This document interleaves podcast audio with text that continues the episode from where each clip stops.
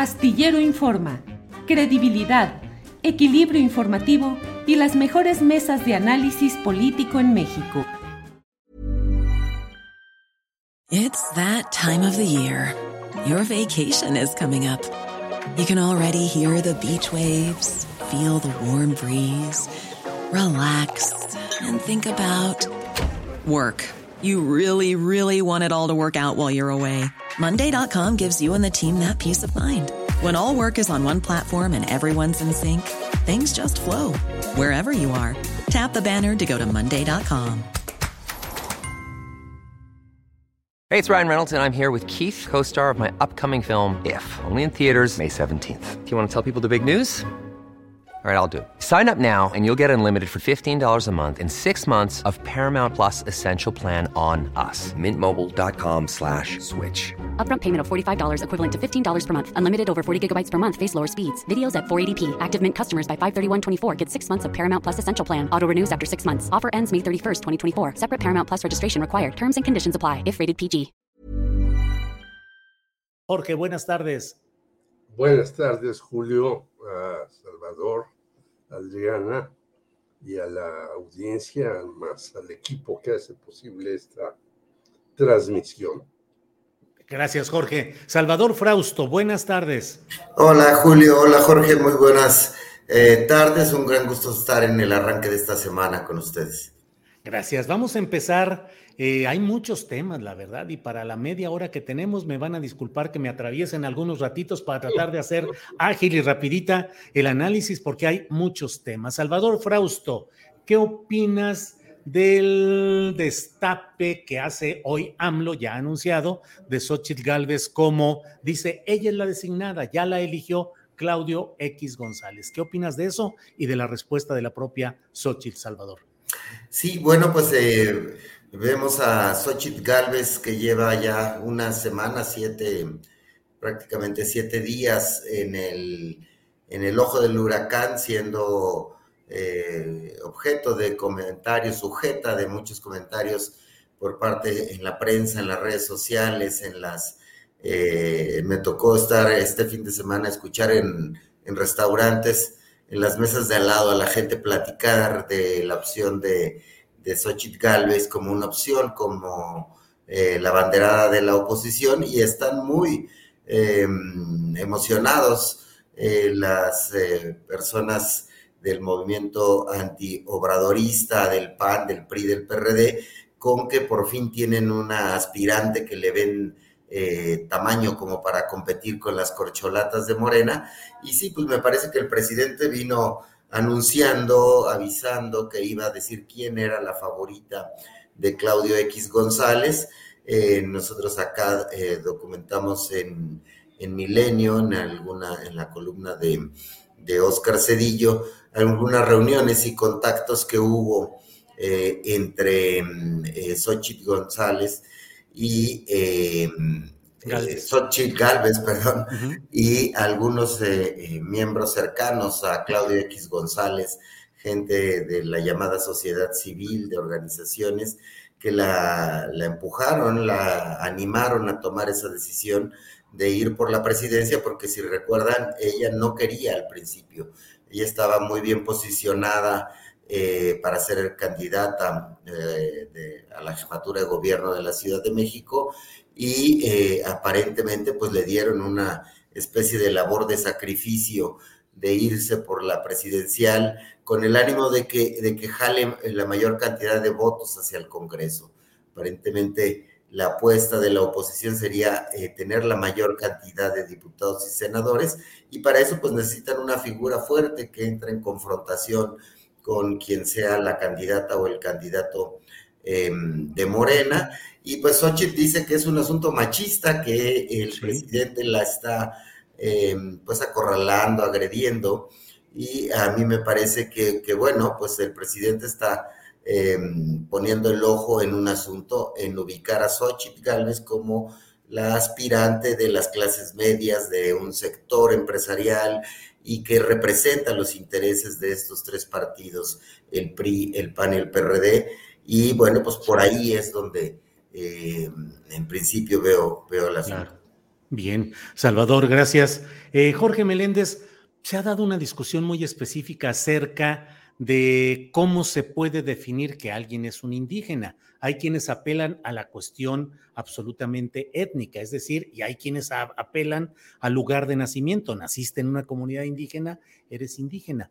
Eh, pero otros dicen, bueno, es que la condición indígena tiene que ver también con que hables la lengua materna, la lengua eh, de donde naciste, uno, y dos, que tu conducta política, social y cultural esté asociada a los valores de ese indigenismo del que dices pertenecer. Es decir, el lugar de nacimiento no necesariamente da la conciencia social del indigenismo, pienso yo, pero ¿qué piensas tú, Jorge? No, yo eh, digo, puedes hablar la lengua. Eso, si de chico aprendes algún idioma, bueno, yo te voy a un caso, Canadá.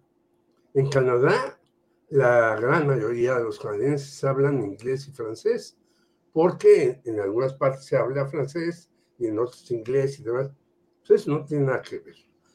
Eh, y lo segundo me parece muy importante, y esto lo dijeron desde hace años los teóricos anarquistas, marxistas, de izquierda y demás, que tú estés en un lugar y que nazcas ahí y que te desarrolles ahí y demás, no te hace necesariamente defensor de contrario, te puede hacer el más explotador de ese lugar. Señora vive en las zonas de Chapultepec, tiene un lenguaje muy Florido, Edu, ni quito ni pongo, y muchos más. Jorge, se está pasmando la transmisión. A mí me espanta que la gente diga, ah, caray, ah, caray, ¿ahora sí? Sí. ¿O no? A ver, bueno, bueno, bueno, ahí estamos. déjame ah. brincar. A ver, adelante, Jorge, a ver si no se atora. Sí, digo, que se nos atoró. Jorge, regresamos contigo en unos eh, segunditos. Déjame ir, con, déjame ir con Salvador Frausto. Salvador, ¿qué opinas de esa discusión acerca de qué es lo que define la conciencia indígena o no de una persona? ¿El lugar de nacimiento? Eh, ¿O qué es lo que define el ser indígena o no? ¿Qué opinas, Salvador? Eh, bueno, pues es una... son varios factores, me parece.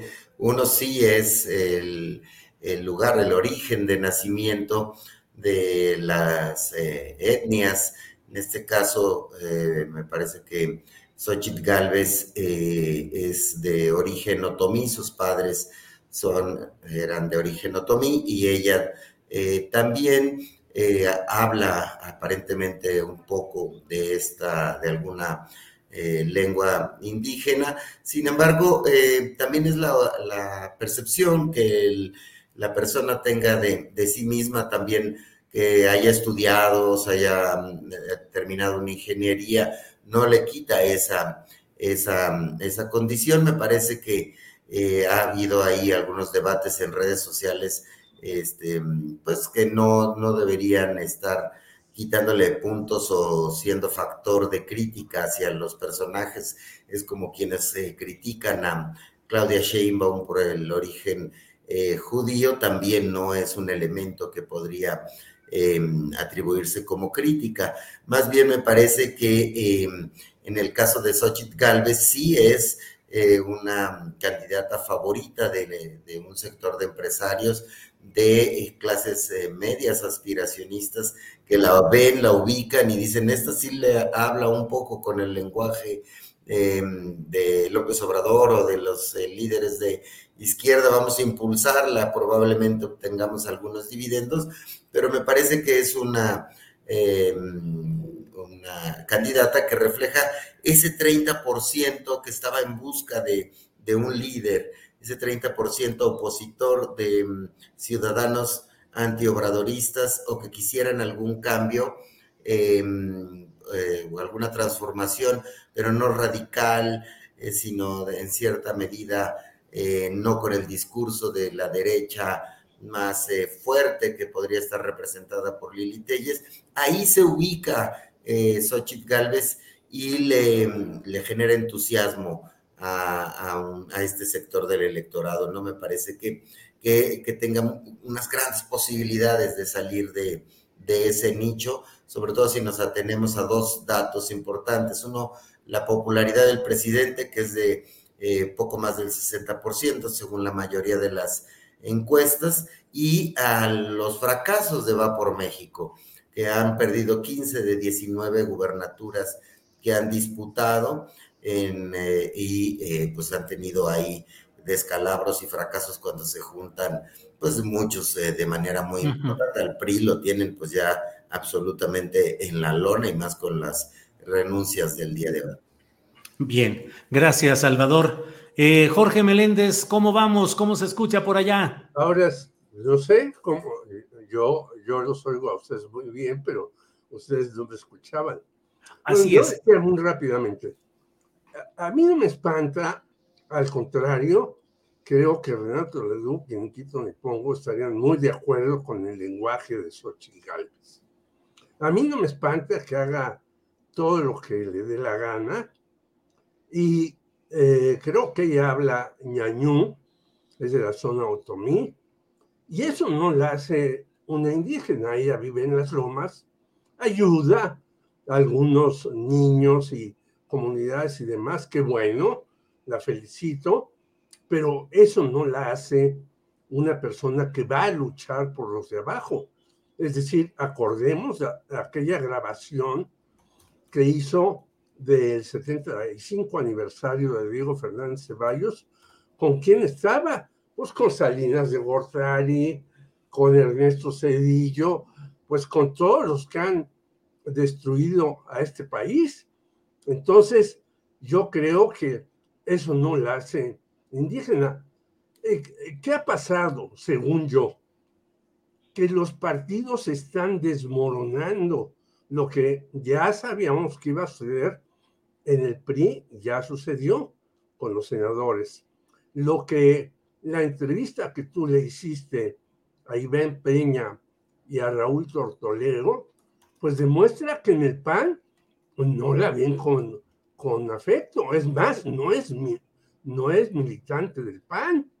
Es decir, ella incluso quería, hay que recordarlo, decía, yo quiero estar en el equipo de Claudia Sheinbaum.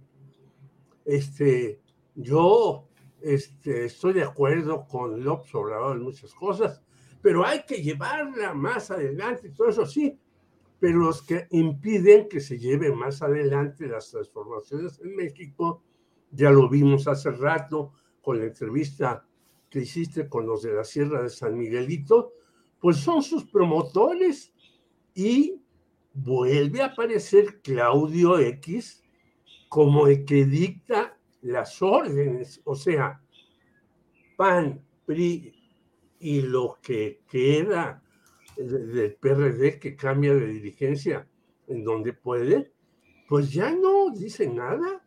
Ellos están ahí simplemente recibiendo órdenes de Claudio X. Quiere decir entonces que no va a haber una persona por más vueltas que ya hayan dado, que vamos a hacer encuestas, que vamos a hacer sondeos, de los tres que queden, que van a polemizar. Entonces, no, esta es una orden de Claudio X que, que, eh, que ha hecho todo esto y la mete, pues porque ya no les quedan a quién meter.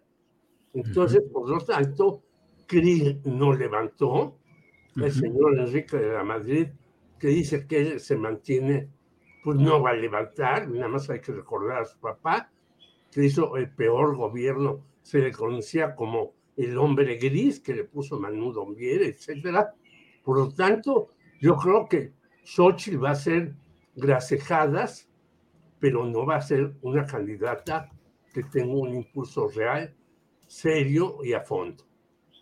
Bien, Jorge, gracias. Salvador Frausto, ahora sí ya tiene competencia la 4T que parecía dominar el escenario de una manera apabullante con las giras de sus aspirantes y todo ello. ¿ahora sí tiene esa competencia o crees que va a ser solo la burbuja del momento y que luego volverá a sentarse esa preponderancia de la 4T y sus corcholatas?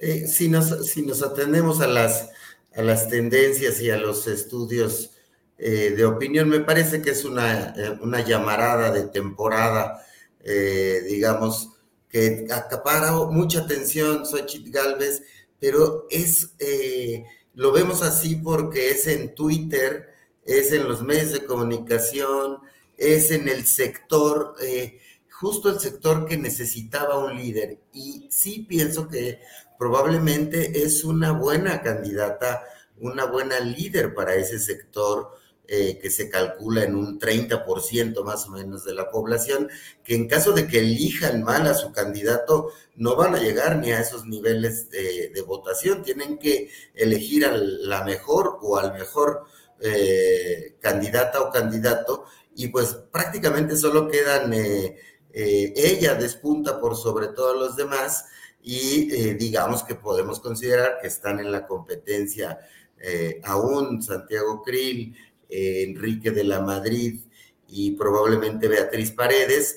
Entre ellos cuatro estarán los tres finalistas, porque si recordamos en este complicado método de selección que, que está lanzando la oposición, tres van a ser los finalistas y se van a ir al último al último round. A mí me parece que Xochitl los va a, vencer con relativa facilidad y representa a un sector eh, que la va a ver con simpatía, pero no, no veo cómo puede em, eh, remontar el avance que ya llevan las eh, corcholatas, las simpatías que genera el movimiento obradorista y digamos el deseo de cambio y de continuidad, de continuidad con, cierto cambio, eh, pero eso es lo que parecen estar reflejando los estudios de opinión. Así que, bueno, de cualquier manera se anima el debate político con, con un personaje eh, folclórico como Xochitl, eh, que es mal hablada, que es, que pues ya tiene disco. Millions of people have lost weight with personalized plans from Noom. like Evan, who can't stand salads and still lost 50 pounds. Salads, generally, for most people, are the easy button, right? For me, that wasn't an option. I never really was a salad guy. That's just not who I am. But Noom worked for me. Get your personalized plan today at Noom.com. Real Noom user compensated to provide their story. In four weeks, the typical Noom user can expect to lose one to two pounds per week. Individual results may vary. Burrow's Furniture is built for the way you live. From ensuring easy assembly and disassembly to honoring highly requested new colors for their award-winning seating, they always have their customers in mind. Their modular seating is made out of durable materials to last and grow with you. And with Burrow, you always get fast, free shipping. Get up to 60% off during Burrow's Memorial Day sale at burrow.com slash ACAST. That's burrow.com slash ACAST. burrow.com slash ACAST. Eh, colocadas varias discusiones en, la, en el espacio público. Bien, Salvador, gracias. Jorge Meléndez, tú conoces la izquierda. Pensé ahorita en nuestro amigo común Rogelio Hernández López, que además de la defensa del periodismo es un conocedor de todos los grupos de izquierda históricamente. Te pregunto, Jorge, ¿qué implicaba ser miembro de la Liga Obrera Marxista, como dice Xochil Gálvez que fue? ¿Cómo se reclutaban? ¿Cuál era el compromiso? ¿Realmente era, al haber participado en esa liga obrera marxista de tendencia tosquista, implicaba una intención de revolucionar al mundo o su realidad inmediata. ¿Qué características había de esa liga y qué había que...? Creo que sí, yo participé desde el año 64 hasta la disolución del Partido Comunista y nosotros queríamos cambiar absolutamente el mundo. Ya cuando llegó el PSUM yo ya no, no participé porque fíjate, no recibías un centavo, tenías que poner de tu bolsa, sacrificar a parte de tu familia, eh, dar tiempo para todas las cosas. Y esta liga era todavía más radical, porque en efecto ellos estaban con Trotsky y nosotros teníamos en el comunismo, pues la Unión Soviética y todos los países que después ahora son también neoliberales y demás, y ellos no tenían gran ascendencia sobre las cosas, eran mucho más radicales y nos criticaban a nosotros con justa razón por el atentado de Siqueiros a Trotsky y porque se les hacía de menos y todo eso. Bueno, pero que tú entres a un partido no quiere decir que ya con eso cumpliste tu cuota. No, yo ya no seguí en el PSUM después del Partido Comunista porque dije, esto ya se acabó. Oye, Jorge, ¿y había algún tipo de examen, por ejemplo, para una organización tan cerrada, creo yo? Sí, sí, sí, te hacían no un examen, pero eh, te iban calando. Si tú decías, yo quiero entrar al Partido Comunista. Pero la Liga Obrera Marxista. También, te hacían un examen a ver quién eras y te decían, te tienes que parar a las 5 de la mañana a repartir volantes, eh, dónde vives, qué haces y demás. Sí, ¿Supiste alguna vez de que Xochitl era miembro de ese grupo trotskista? Pues no lo sé, yo no lo sé. Ella, ella dice que sí. Yo con los trotskistas que me llevo todavía, porque yo en el Partido Comunista me llevé en economía con todos los trotskistas. y, ejemplo, dice no haberla recordado. Ahora me manda todos sus artículos y los reproducimos en Periodistas Unidos. No porque yo esté totalmente de acuerdo con lo que dice el Perón Aguilar, que es el máximo líder del trotskismo, o con otro amigo trotskista, Román Oye, Jorge, pero dentro de ese, de la Liga Obrera Marxista, ¿quiénes eran los dirigentes? Pues eran una serie de compañeros que venían de la época de, de revueltas, de Eduardo Lizalde, etcétera, etcétera. Pero pues en, yo creo que en, en donde vivía Xochitl, si había tres militantes de la Liga Obrera, puta, pues eran como tres millones, ¿no? Porque eh, la Liga Obrera era muy pequeña. Si el Partido Comunista, que le daba mucho dolor de cabeza y que decían que íbamos a derrocar al gobierno, no sé qué, en un momento dado éramos como 1.500, 2.500 en todo el país, porque éramos eh, más o menos ese dolor de cabeza, porque éramos muy activos, porque estábamos en la lucha, por personas como Valentín Campa y demás, pero la Liga Obrera Marxista era verdaderamente, verdaderamente pequeña claro. sin gran importancia. Bien, gracias Jorge. Salvador Frausto, ¿qué opinas de ese detalle de la historia política de Xochitl Gálvez, de que ella todavía recientemente reivindica como que ella formó parte de la Liga Obrera Marxista de origen trotskista? Ella lo ha dicho incluso en reuniones oficiales. Eh, ¿Qué significará eso? Mm, la, ¿Le deteriorará su relación con la base dura del panismo? Al contrario, la verán como la izquierda moderada o la izquierda dentro de la derecha, Salvador? Eh, bueno, pues hemos visto una, una Sojit Galvez eh, que ha jugado con ese tipo de, contradicciones a lo largo de su carrera política que la ha, beneficiado. Eh, contaba, pues probablemente si ella dice que participó, este, no tendría yo por qué eh, pensar que no participó eh, no, no parecería que fuera un asunto en el que hubiera estado eh, largo tiempo o que hubiera militado de manera importante o en, este, o en rangos, digamos, importantes, pero ponía hoy en un perfil que publicó en Milenio la campaña, esta recuerdan al gobierno de Hidalgo, que la coalición del PAN, PRD, PT y Convergencia la, lanzan al gobierno de, por la gubernatura de Hidalgo.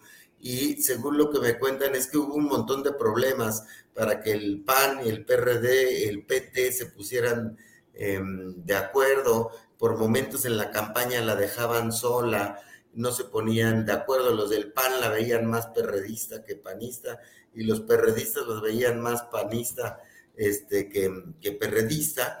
Y sin embargo le, fue beneficiando porque cultivó esas relaciones, eh, cultivó relaciones tanto en el PAN como en el PRD y ahora pues eh, esa amalgama extraña la hace eh, estar en una encrucijada de, de, plantear, por ejemplo, posiciones progresistas como que no está en contra del aborto ni de sancionar a las mujeres que abortan ni perseguirlas o estar o acudir a marchas de la diversidad sexual y a la vez estar sentada eh, en el Senado con panistas de hueso colorado, ¿no?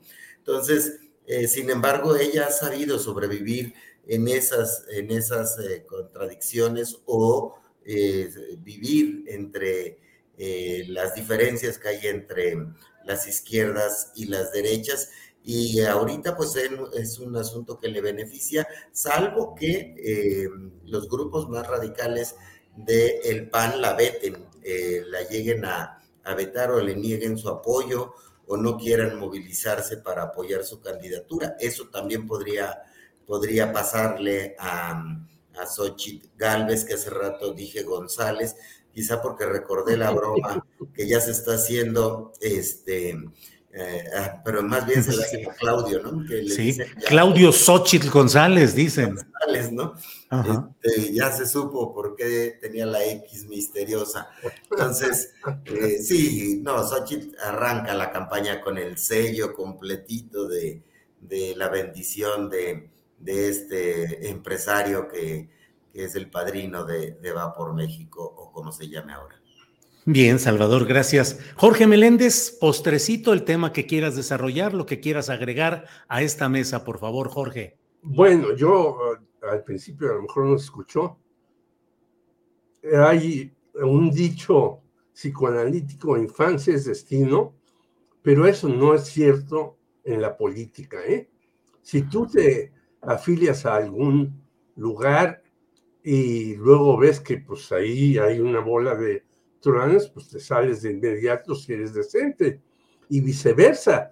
Pues yo en todos los libros que he leído de diferentes pensadores, creo que el más que no se lo han publicado, el más acucioso es de Enrique Condés sobre las guerrillas y la Liga 23 de septiembre. Nunca aparece el nombre de Xochitl. Y fíjate que entre nosotros, pues nos conocemos, los de izquierda, los que tenemos ya muchos años. Y nunca supe yo hasta después de que ya dijo eh, que estuvo en la Liga Obrera ¿En qué años? ¿Qué hizo? ¿Estuvo en una expropiación? ¿Trató de hacer algún, una huelga en donde anduvo? Pues yo no sé nada de eso, ni, ni lo presume ella además dice, bueno, yo estuve en la Liga Obrero Marxista. Bueno, maravilloso. Pero yo creo que va a entrar en choque. Imagínate tú una persona realmente con convicciones trotskistas, marxistas y demás, agarrado del brazo y por la calle durante toda la campaña con Claudio Claudio X González, con Gustavo Diollos y con este señor Marco Cortés y Alito. Bueno, pues puros millonarios que están en contra de los cambios en México, que están en contra del aborto, que están en contra de muchas cosas. Pues va a ser así como una película de los hermanos Marx, ¿no? en donde todo va a ser muy confuso, muy difuso, muy profuso y muy chispeante, más que ser una campaña por la presidencia de la República, será cómo van a convivir estos señores en tantos meses que van a estar juntos. Jorge, muchas gracias. Em, Salvador Frausto, postrecito, lo que quieras agregar, anuncios, invitaciones, declamaciones, canciones románticas, lo que desees, Salvador Frausto. Antes de cantarles una canción romántica, les recomiendo eh, eh, ver eh, Café Milenio, precisamente con Xochitl Galvez hoy a las 8 de la noche. Ahí estaremos. Este, en, el, en la web y en el impreso se puso muy bueno del chisme ahí que, le, hicimos en esta dinámica en la que seis periodistas de, Milenio entrevistamos a un personaje y hoy nos tocó con precisamente con este personaje del momento que es la hidalguense eh, Xochitl Galvez. Entonces eso que se va a poner interesante al ratillo que lo, que lo transmitamos. Muy bien. Bueno, pues eh, a los... Gracias que no, que, que no lo van a hacer a las 8 de la noche en, vivo, porque yo le, hubiera preguntado a Xochitl a ver quién era el dirigente de, de la liga eh, entonces. Porque ¿Quién era? si a mí me dicen quiénes han sido los dirigentes del partido, pues lo sé, Dionisio Encinas y Arnoldo Martínez Bertugo, desde que yo estuve ahí, ¿no? Y te puedo decir los otros, este, que estaban en el comité del DF y demás. Es decir, cuando uno milita en aquellos años, además, que éramos un núcleo pequeñito, pues se conocían todos de todo, porque éramos muy poquitos. Así es. Pero estaré a las ocho viéndote ahí, mi querido Salvador, y a tus demás compañeros. Muy bien, Jorge, gracias, Salvador. Pues gracias y seguimos en contacto. Vemos hoy a las 8 de la noche esta entrevista en Café Milenio y seguimos atentos. Buena tarde y buena semana. Igual, que estén bien. ¿No se merece tu familia lo mejor? Entonces, ¿por qué no los mejores huevos? Ahora, Egglands Best están disponibles en deliciosas opciones. Huevos clásicos, de gallina libre de jaula y orgánicos de Egglands, que ofrecen un sabor más delicioso y fresco de granja que le encantará a tu familia. En comparación con los huevos ordinarios, Egglands Best contiene la mejor nutrición como 6 veces más vitamina D, 10 veces más vitamina E y el doble de omega 3 y B12. Solo Egglands Best. Mejor sabor, mejor nutrición, mejores huevos. Visita egglandsbest.com para más información. Hola, buenos días, mi pana. Buenos días, bienvenido a Sherwin Williams. ¡Ey! ¿Qué onda, compadre? ¿Qué onda? Ya tengo lista la pintura que ordenaste en el ProPlus app. Con más de 6.000 representantes en nuestras tiendas listos para atenderte en tu idioma y beneficios para contratistas que encontrarás en aliadopro.com. En Sherwin Williams somos el aliado del PRO.